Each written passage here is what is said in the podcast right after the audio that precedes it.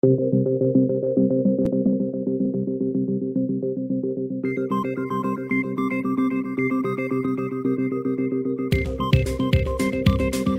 no ar o consultório eleitoral do Doutor Campanha, o podcast que explica o marketing político, ajuda você a vencer eleições e fazer bons mandatos.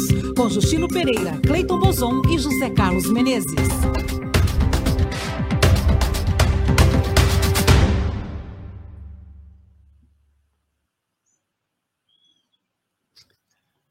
Olá, seja bem-vinda, seja bem-vindo ao episódio 8 da temporada 6 do nosso podcast Doutor Campanha, que sempre estreia aqui na nossa querida Rádio Brasil Atual 98.9. Tudo bem, José Carlos Menezes? Tudo bem, Justino, Cleiton, ouvintes. Tudo bem, Cleiton Bozon? Tudo bem, Justino? Tudo bem, Menezes? Tudo bem, ouvintes da nossa Rádio Brasil Atual? E como você sabe, o nosso programa tem o patrocínio dos cursos de marketing político do Doutor Campanha. O curso da vez é o Pré-Campanha Turbo. Quem vai ser candidato no, no, em 2022 precisa estar tá fazendo campanha agora, tem que estar tá preparando as coisas agora. Então, o nosso curso Turbo de pré-campanha traz para você 10 dicas de sucesso de como fazer uma pré-campanha vitoriosa. Cleiton, como é que a pessoa adquire esse nosso curso, que é um curso EAD online?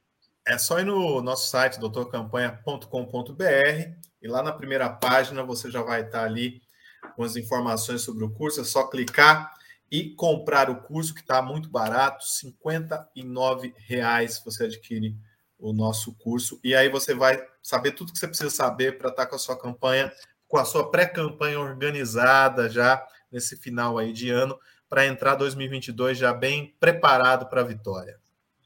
E José Carlos Menezes, você que está é, fazendo coaching com seis candidatos a deputado federal e estadual, você que está treinando essa turma, pré-campanha é fundamental, né? Oh, é, é, fundamental. Quem não começar bem uma pré-campanha, não começar agora, que é importante frisar isso, tem que começar agora, é já, né? Então, são ah, tipo um ano, da, parece muito tempo, mas não é, é pouco tempo, né? Quem não começar agora tem, vai perder a chance da vitória. Então, é, é isso que a gente tem conversado muito com os alunos, né? Com ele nesse curso. Amigo, está mais do que na hora prepare tudo, prepare sua equipe, prepare suas, suas propostas, comece a pensar, nem a pensar, comece a agir agora, senão a vitória está pendente, digamos assim. Muito bem, então, doutorcampanha.com.br, vai lá, vá lá e conheça o curso Pré-Campanha Turbo 10 Dicas de Sucesso. Cleiton Bozon, preste atenção. Preste atenção. Atenção.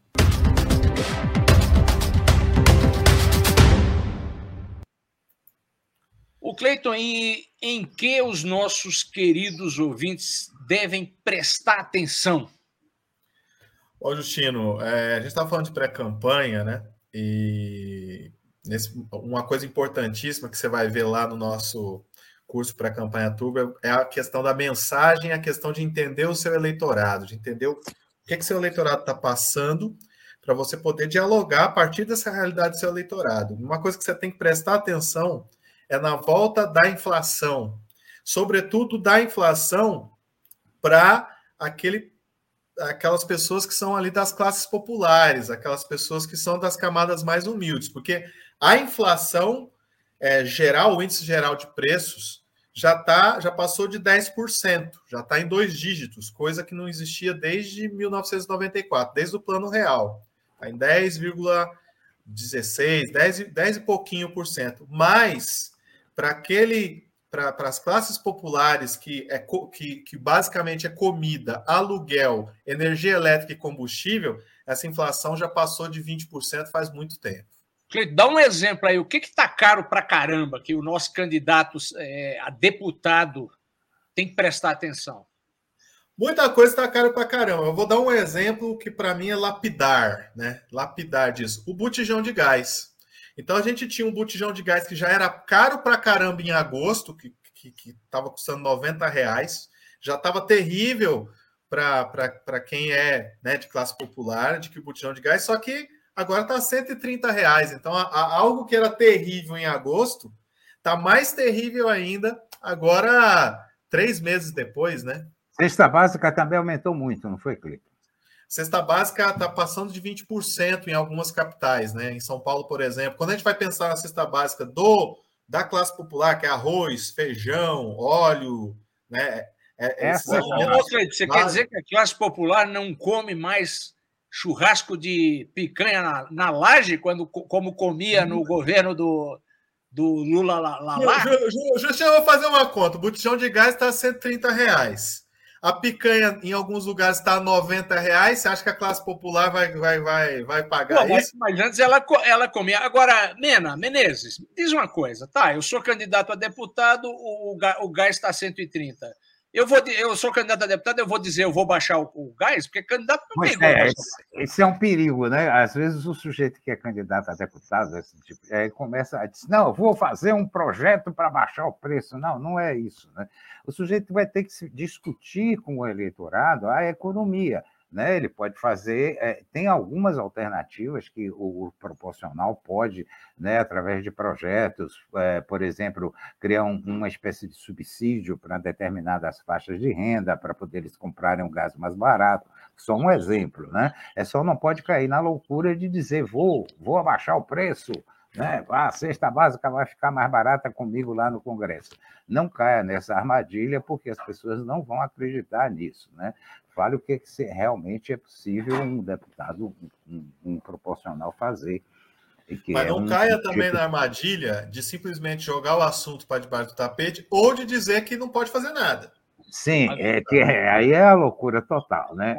Agora, é pessoal, é, e, e, eu diria que se você vai ser um candidato a deputado, deputada, senador, governador alinhado com, com o governo federal, o seu, o seu trabalho vai ser maior ainda, porque você vai ter que convencer as pessoas que isso é assim mesmo, sendo que elas sabem que não, né? Que até poucos anos atrás o preço dessas coisas era metade do que é isso. Bem, enfim, querido e querida ouvinte, preste atenção.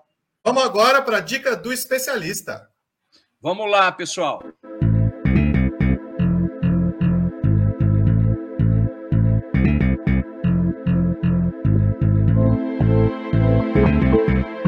A dica do especialista. Quem é o convidado de hoje, Justino? Cleiton Menezes, ouvintes, o nosso convidado de hoje é muito especial. Como eu disse, pessoal, o nosso convidado de hoje é muito especial. É o Henrique da Costa Mequin, o Mequinho, o principal jogador de xadrez que este país já teve. Tudo bem, Mequinho? Tudo bem, bom dia, tudo bem para vocês. Bem, é, todos que têm aí de 40 anos para mais conhecem o Mequinho, a fama dele, e para molecada que joga xadrez, todos eles conhecem. Ele é um ídolo do esporte. É, nos anos 70, o Mequinho foi uma figura nacional. Aliás, virou até tema de música do Raul Seixas, foi capa da Veja, estava em todos os programas, porque ele foi o primeiro grande mestre de xadrez no Brasil, e grande mestre é um título oficial internacional é, que só, consegue, só adquirem os melhores do, do, do, do tema.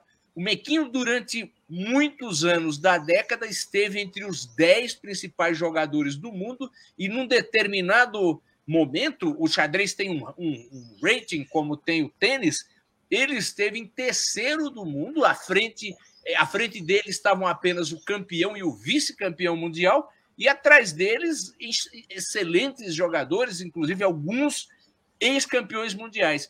É, o, o Mequinho venceu dois interzonais, que no nível do xadrez isso equivale a você vencer os torneios do Grande Slam do tênis é, duas vezes. Esteve duas vezes no torneio de candidatos ao, ao título mundial. Agora, no mês de, de novembro, será novamente é, disputado um torneio mundial. E, e, e para concluir a informação enxadrística, o Mequinho também é, teve bom placar com os principais jogadores do, de xadrez na época, inclusive o, o, o Bob Fischer.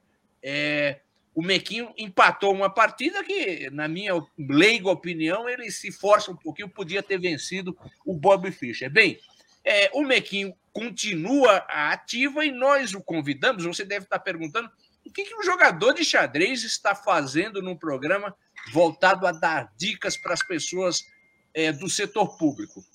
Bem, é, nós convidamos o Mequinho porque ele, beirando os 70 anos, continua em plena atividade em xadrez, que além de várias outras coisas que ele, de, ele de, é, é, desenvolve, e é, nós convidamos o Mequinho para falar, entre outras coisas, é, do xadrez enquanto ferramenta para desenvolvimento da, é, da garotada, enquanto uma forma de, dos governos municipais que constantemente reclamam que não tem dinheiro, as, as prefeituras reclamam que não tem dinheiro, é uma forma de você criar programas educacionais bastante é, baratos. Então, seja bem-vindo, Mequinho.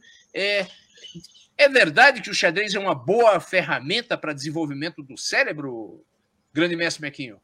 Sim, com certeza. Xadrez é considerado esporte, arte e ciência. Então, é, o xadrez até mesmo é considerado um preventivo contra a criminalidade. Por quê? O que, que leva a pessoa à criminalidade? Em primeiro lugar, o vazio quando não tem Deus, não tem Jesus no coração. E depois o, o vazio interior. É, e xadrez não. Quando a pessoa aprende xadrez, tem um raciocínio lógico e há torneios online, há clubes online, que a pessoa pode jogar xadrez 24 horas por dia, quando aqui no Brasil é meio-dia, no Japão é meia-noite, pode jogar em qualquer horário, e são grátis. Então, a pessoa não tem aquele vazio interior, não tem aquele, vamos dizer, solidão e tal. Então, a pessoa está fazendo xadrez e eles é, têm, nos outros esportes chamam ranking, em xadrez chama rating. Então, o rate, eles, por exemplo, eu, no meu Facebook tem mais de 100 mil curtidas. Agora eu tenho, eu tenho duas páginas. Uma tem quase, quase 5 mil, que ela não pode passar de 5 mil, e a outra já tem, creio que, 3 mil. Então, são 8 mil pessoas. E é, me perguntam um monte de coisas, entende? Quando me perguntam coisas, por exemplo, de religião e de, é, de xadrez, não é? Quando é de xadrez, eu já tenho é, amigos que, que dão aulas de xadrez, recomendo professores, bons professores, que cobram bem barato, e as pessoas, se tiverem essas aulas, sobem rapidamente. Então, eu já, já tenho isso preparado. E quando é coisa de religião, eles pedem orações. É, agora, eu tive há pouco tempo, numa entrevista de televisão, uma, creio que teve mais 600 pessoas entraram no meu Facebook. Então, falam que o pai está doente, não sei quem está doente, e querem que eu reze, eu também indico é, para rezar, por exemplo, dou o telefone da TV Canção Nova, que lá fazem orações para todo mundo, e quer dizer, eu tenho que estar preparado para ajudar as pessoas. Mas quer dizer, o xadrez é excelente, a pessoa que Bequinho, aprende, eu, eu, aprende a jogar. O senhor começou a jogar muito, muito cedo, né? Com sei lá, 10 anos de idade, talvez? Não, muito antes disso, muito antes disso. Exatamente o, nome, o apelido Mequinho é que o meu avô, meu avô paterno era Mecking, era um nome alemão, com CK, acabava em Mecking. Então, eu comecei a jogar com quatro anos de idade. A minha mãe comprou um tabuleiro que era de damas, mas também tinha xadrez do outro lado. Então, eu comecei bem, bem pequenininho, tinha uns, acho que uns 4, 5 anos, comecei a jogar damas e já comecei a ganhar dos adultos. Aí eu gostei mais de xadrez, porque xadrez é mais complicado e tem uh, um monte de peças diferentes, ou enfim, tem mais variações, entende? Era um jogo mais rico. Então eu me interessei por xadrez. E aí, com sete anos, eu já era vice-campeão da cidade onde eu morava, que era São Lourenço do Sul, Rio Grande do Sul. Não é uma cidade grande, mas tinha lá um clube de xadrez e tinha, inclusive, lá um delegado que, que tinha livros de grande mestre, começou a me ensinar xadrez. E ele, quando começou a me ensinar xadrez, disse: esse moço pode ter talento para ser campeão mundial de xadrez. E aí, realmente, com sete anos, eu já era vice-campeão da cidade de São Lourenço do Sul, no Rio Grande do Sul. Então, o xadrez, quer dizer, se uma prefeitura criar um, na, na, em qualquer cidade um programa de xadrez, ela pode engajar rapidamente crianças muito novas, né? E as crianças vão daí ter um desenvolvimento de raciocínio, um desenvolvimento intelectual que o xadrez permite. É óbvio que não é só o xadrez que permite isso, há outras outros esportes, outros jogos, mas o xadrez, por ser muito barato, né? Um jogo de xadrez é muito barato, e isso ajuda as crianças a aprenderem a pensar, a raciocinar, a tomar decisão, né? Eu tenho certeza que na sua carreira em xadrez, é, o senhor enfrentou posições de xadrez muito difícil e que isso ajuda, essa, a, a forma de pensar o xadrez lhe ajudou na vida também, não? Eu imagino. Sim, é uma, é uma forma lógica. Eu sempre, é, eu sempre tirava notas excelentes na escola, não é? E eu sempre era o melhor aluno de português, sempre fui. Tanto que eu já escrevi. Bom, tem dois livros que eu já descartei há muito tempo atrás, mas agora eu tenho o livro Como Jesus Cristo Salvou a Minha Vida, que conta eu tive uma doença gravíssima, ele já é best-seller, que no Brasil, quando vende 15 mil exemplares, é best-seller.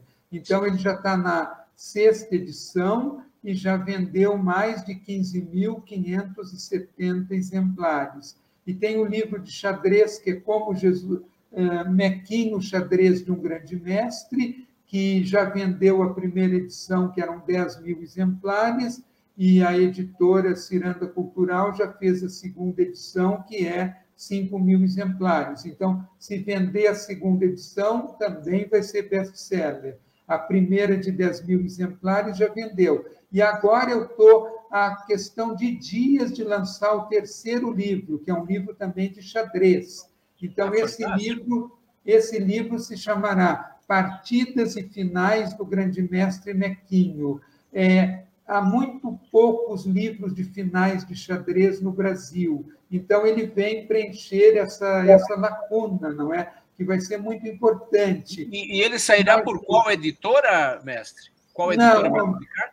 O primeiro livro, quem editou foram as, as edições Loyola de Padres, não é? Aí depois, agora, a sexta edição eu comprei, então eu que estou revendendo. Ah, muito bem. Livro, o livro da Ciranda Cultural, é, o, segundo livro, Mequinho Xadrez de um Grande Mestre, ah, eles fizeram a primeira edição e também fizeram a segunda edição. Agora, na segunda edição, a gente fez um acordo. Eles deveriam me dar 10%, então eu pedi 10% em livros.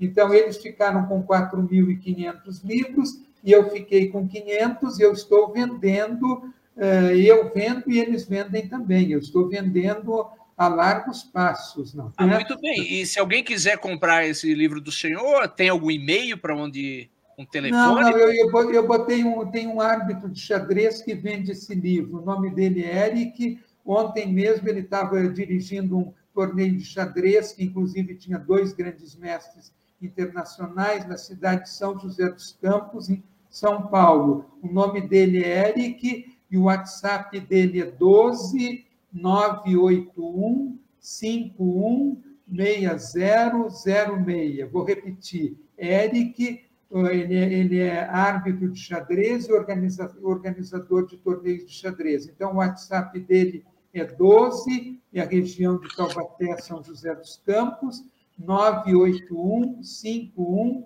6006. Então, ele vende, e esse novo livro está para ser lançado agora. Eu creio que ainda esse mês já, já estarei vendendo, eu já estou fazendo a pré-venda. Então, esse novo livro, eu que estou pagando do meu bolso. Mestre. É, para lhe dar um exemplo, escute, para lhe dar um exemplo, eu estava dando uma aula em Fortaleza, Ceará. Então, tinha um final, um final, que eu bolei um final e tal, e era um final assim. Uma, uma composição. É, mas era para as pessoas, as pessoas têm que aprender, têm que aprender a pensar coisa firme. Se, você, se a pessoa só toma é, café com leite, não, tem que tomar outras coisas também. Aí eu estava dando a aula. Tem que tomar e, chimarrão, por exemplo. É, outras coisas. Eu sou a favor de alimentação natural, sou a favor de aveia, arroz integral, isso eu como todos os dias no, no almoço e no jantar também. Mas aí o enxadrista cearense olhou o final e disse: ele estava se referindo ao rei preto. Ele disse: o rei não pode mexer. Era o rei preto. Eu, claro que o rei não podia mexer. O outro tinha dois peões quase coroando. Então o rei tinha que vigiar os dois peões brancos que estavam quase coroando. Aí eu botei no Facebook a seguinte história. Eu disse, claro que não pode mexer. É como se você tivesse de um lado um cachorro bravo e do outro lado um lobo. Claro que você não podia mexer. Entendeu? Boa, Foi boa. o que eu botei no, no meu Facebook. É, Menezes, você tinha uma pergunta para o, para o mestre Mequinho? Por favor. É, é, mestre, qual seria o conselho que se daria aos jovens de hoje? relacionado ou não com xadrez, para que se desenvolvam e tenham uma boa vida? Não, eu, eu, eu vamos dizer, em xadrez, eu tenho no meu Facebook mais de 100, de 100 mil curtidas. O meu Facebook você pode botar para que todos, todos vejam. Henrique, então bota depois. Nós procuremos. Então, tem um, um Facebook que só pode ter 5 mil amigos. Ele tem quase, quase 5 mil amigos. É que eu tirei alguns que, que não que, que estavam, vão ser muito ausentes, não curtiam, não liam as matérias, tem quase, quase 5 mil. E o outro tinha 2.400, mas agora eu fui a um programa de televisão, aumentou para 3 mil. Então, eu tenho 8 mil é, é, é, amigos no Facebook. Então, é, eles me perguntam de xadrez, de religião, então eu vou logo, dando, vamos dizer, eu sou sozinho, eu não tenho condição de escrever uh, todos os dias coisas para muitas pessoas. Então, por exemplo, quando vem fazer perguntas de xadrez, eu já tenho um professor que é muito bom, cobra bem barato, 60 reais a hora, ele dá aula por internet, e ele é muito bom, é mestre nacional, e eu já dou logo o nome do professor para eles. Se é pergunta de xadrez, que dizem, perdão, pergunta de religião, que o pai está doente, a mãe está doente, o filho é doente, eu é, já dou o telefone, é, vamos dizer, é 12 3186 2600. Eu estou no telefone da TV Canção Nova. Lá eles podem ligar e dizer tudo, tudo que eles querem pedir de Jesus se é o pai doente, a mãe doente, o filho doente, se é falta de emprego, é 12 3186 2600. É a TV Canção Nova que bate com a minha linha, a linha da, da renovação carismática católica. Eu gosto muito dessa TV. Muito bem, muito bem. Mestre, é, Cleiton, antes de você perguntar, só uma. É, eu queria que o senhor comentasse o quanto, na sua opinião, o, esse período de isolamento do Covid é, é, influenciou o xadrez para o bem e para o mal? Porque eu, eu vi que parece que aumentou o tanto de os jogadores online, é isso não? É, eu não. Na realidade, eu joguei um torneio online em que houve trapaça, que houve jogadores que usaram computadores. Então, eu não gostei nem um pouquinho. Quer dizer, é, o campeão mundial de xadrez, xadrez é por rating tem menos que 2.900 de rating. E os computadores, vários, os mais fortes, o Stockfish, o Oldini, o Cômodo, tem mais de 3.500 de rating. Então, é uma diferença muito grande. Quer dizer, se o campeão mundial jogasse com qualquer um desses três supercomputadores que eu, que eu falei, ele não teria nenhuma chance de ganhar, não. Quer dizer, ele tem um pouco, quase 2.900, os computadores têm mais que 3.500. Eles jogam horrores. Em xadrez, por exemplo, quando você vai sacrificar uma peça, você sabe que se o sacrifício der errado, você é degolado, né? perde a partida. Os computadores não ligam para isso, eles não têm medo, não. Eles são frios, eles calculam não sei quantos lances na frente, calculam com uma rapidez terrível, entendeu? Então, se eu for jogar um, uma, uma, partida e o camarada usar um computador que é proibido durante a partida, é uma tremenda deslealdade, não é? Então, eu jogo eh, aqui na minha casa, mas jogo sempre sim. em sites, mas jogo com nomes desconhecidos, para ninguém ah, saber. É, na realidade, o, o Internet Chess Club, que é chamado ICC, há uns 20 anos atrás, era o site mais. Lá jogavam quase todos os melhores do mundo. E eu jogava com o nome Lourenço, mas Lourenço em espanhol, com Z em honra de São Lourenço, que era um dos meus santos protetores. E eu fui dez vezes o número um do, do, do site, jogavam lá os melhores do mundo. Uma, veja bem, uma vez entrou um amigo e disse assim: eu entrei no ICC, que era o site, e vi um computador de rating 3.300 totalmente perdido. Era eu que estava ganhando. O computador tinha mais de 3.300 de rating jogava horrores, horrores, melhor que o campeão do mundo. Mas eu descobri uma falha aí no jogo dele e eu ganhei dele. Muito bem. Cleiton Bosson, sua pergunta. Todo, toda máquina tem uma falha de sistema, essa é a grande realidade. Se a gente achar essa falha, a gente vence ela. O grande, a grande dificuldade é achar a falha uhum. na, no algoritmo dela. Gente, a gente está tá terminando o nosso bloco, mas eu não posso deixar o Mequinho encerrar a conversa do Mequinho, porque eu sei que o Mequinho ele sabe um modo de limpar os óculos que é melhor do que qualquer outro modo. Peraí, Cleiton, então segura, segura, isso, porque, como eu disse antes do, do, início do programa começar, vários jogadores de xadrez amigos meus mandaram perguntas. Ah, sim, é verdade. Ah.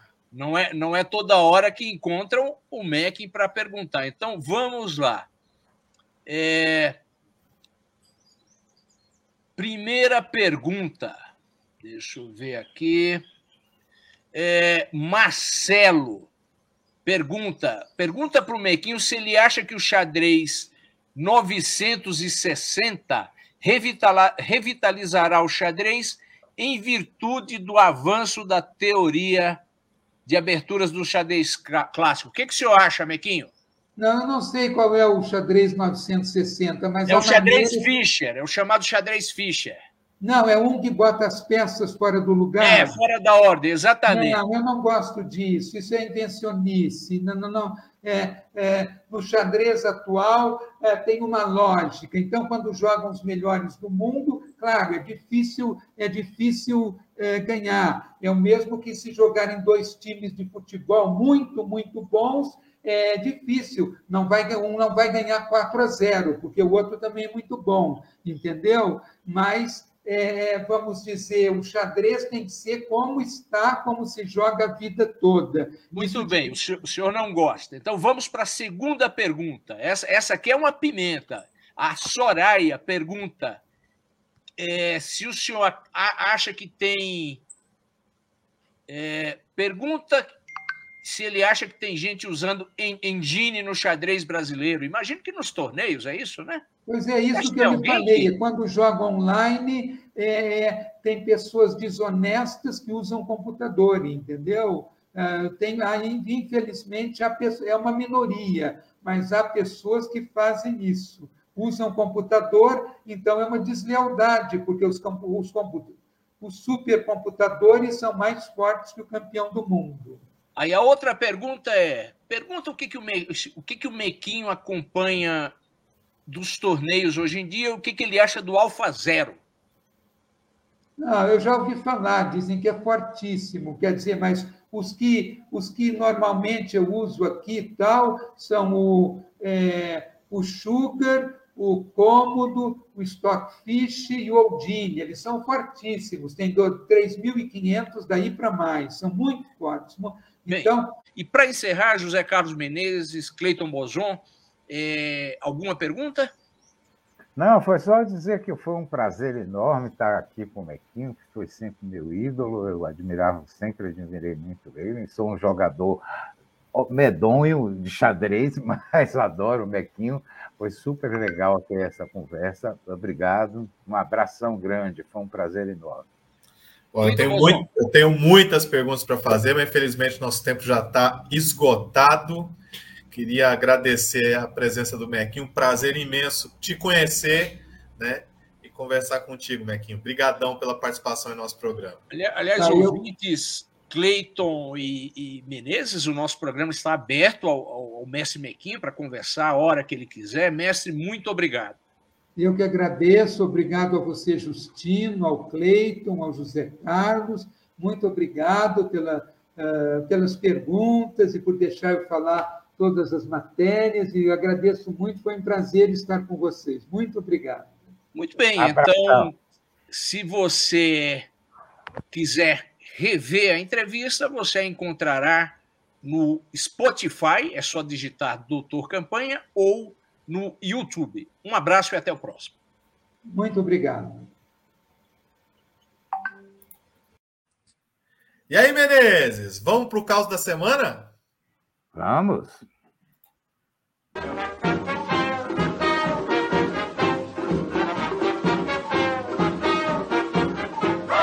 Bota o retrato do velho outra vez, bota no mesmo lugar. Bota o retrato do velho outra vez, bota no mesmo lugar. O sorriso do velhinho faz a gente trabalhar. O sorriso do velhinho faz a gente trabalhar.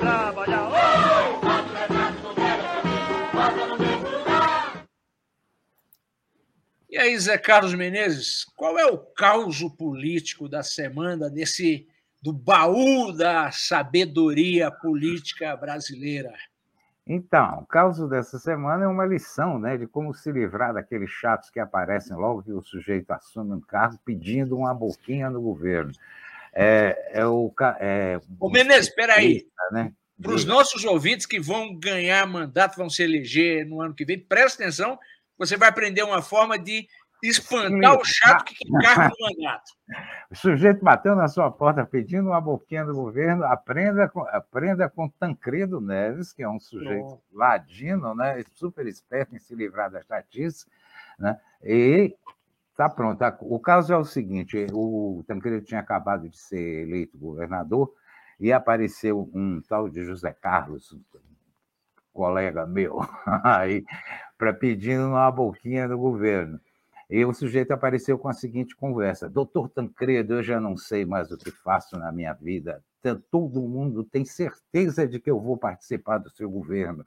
Só passa, só passa a definir o cargo. O que, que eu faço? O que, que eu digo a essas pessoas? Que está todo mundo certo de que eu vou estar no seu governo. Tancredo olhou e disse: Hum, né? Isso foi por telefone, diga-se de passagem. Aí pensou e disse: Não, não tem problema, companheiro.